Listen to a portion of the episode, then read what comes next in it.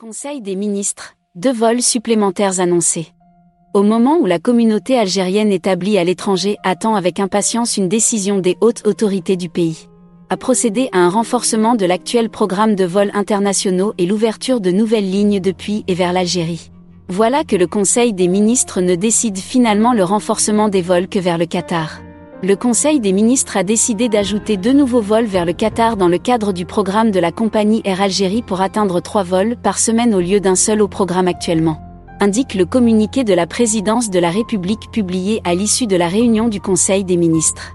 Pour de nombreux Algériens établis à l'étranger, l'augmentation du nombre de vols entre l'Algérie et le Qatar ne constitue pas une priorité. En raison de la faible présence des Algériens dans ce petit pays du Golfe, que dessert également la compagnie Qatar Airways.